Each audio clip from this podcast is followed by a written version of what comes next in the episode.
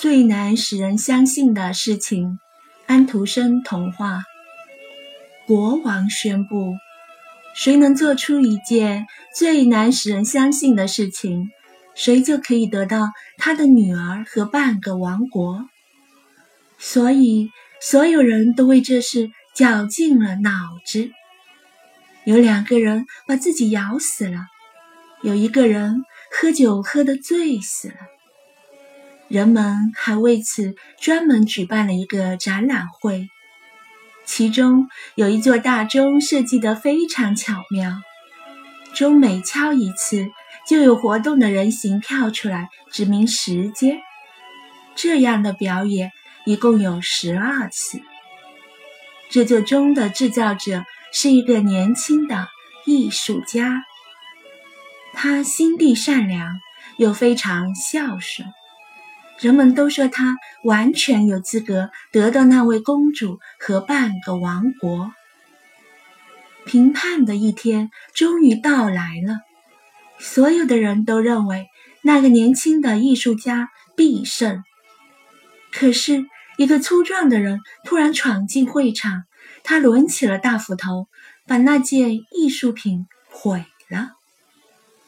这件事情只有我才能做得出来。这个人说：“我做出了最难使人相信的事情。”是的，所有在场的人都非常惋惜，但又不得不承认，他将得到公主和半个王国。现在，婚礼就要开始了。教堂里点起了蜡烛，人们在唱着歌。忽然，歌声停止了。嘎！教堂的大门打开了，钟的各种零件都走了进来。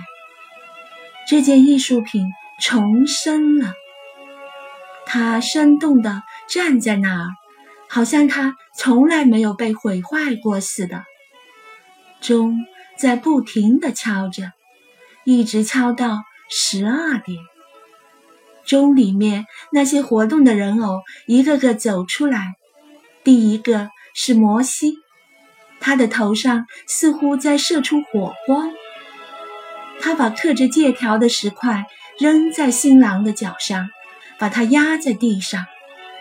我没有办法再举着他们了，摩西对新郎说：“因为你打断了我的手臂。”接着。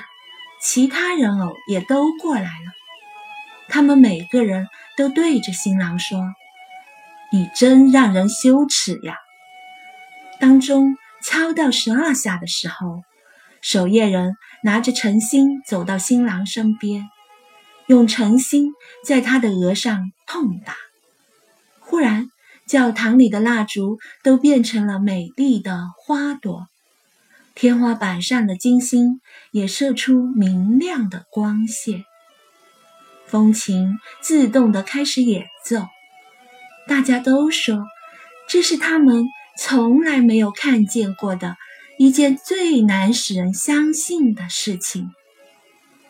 请你们把那位艺术家招进来。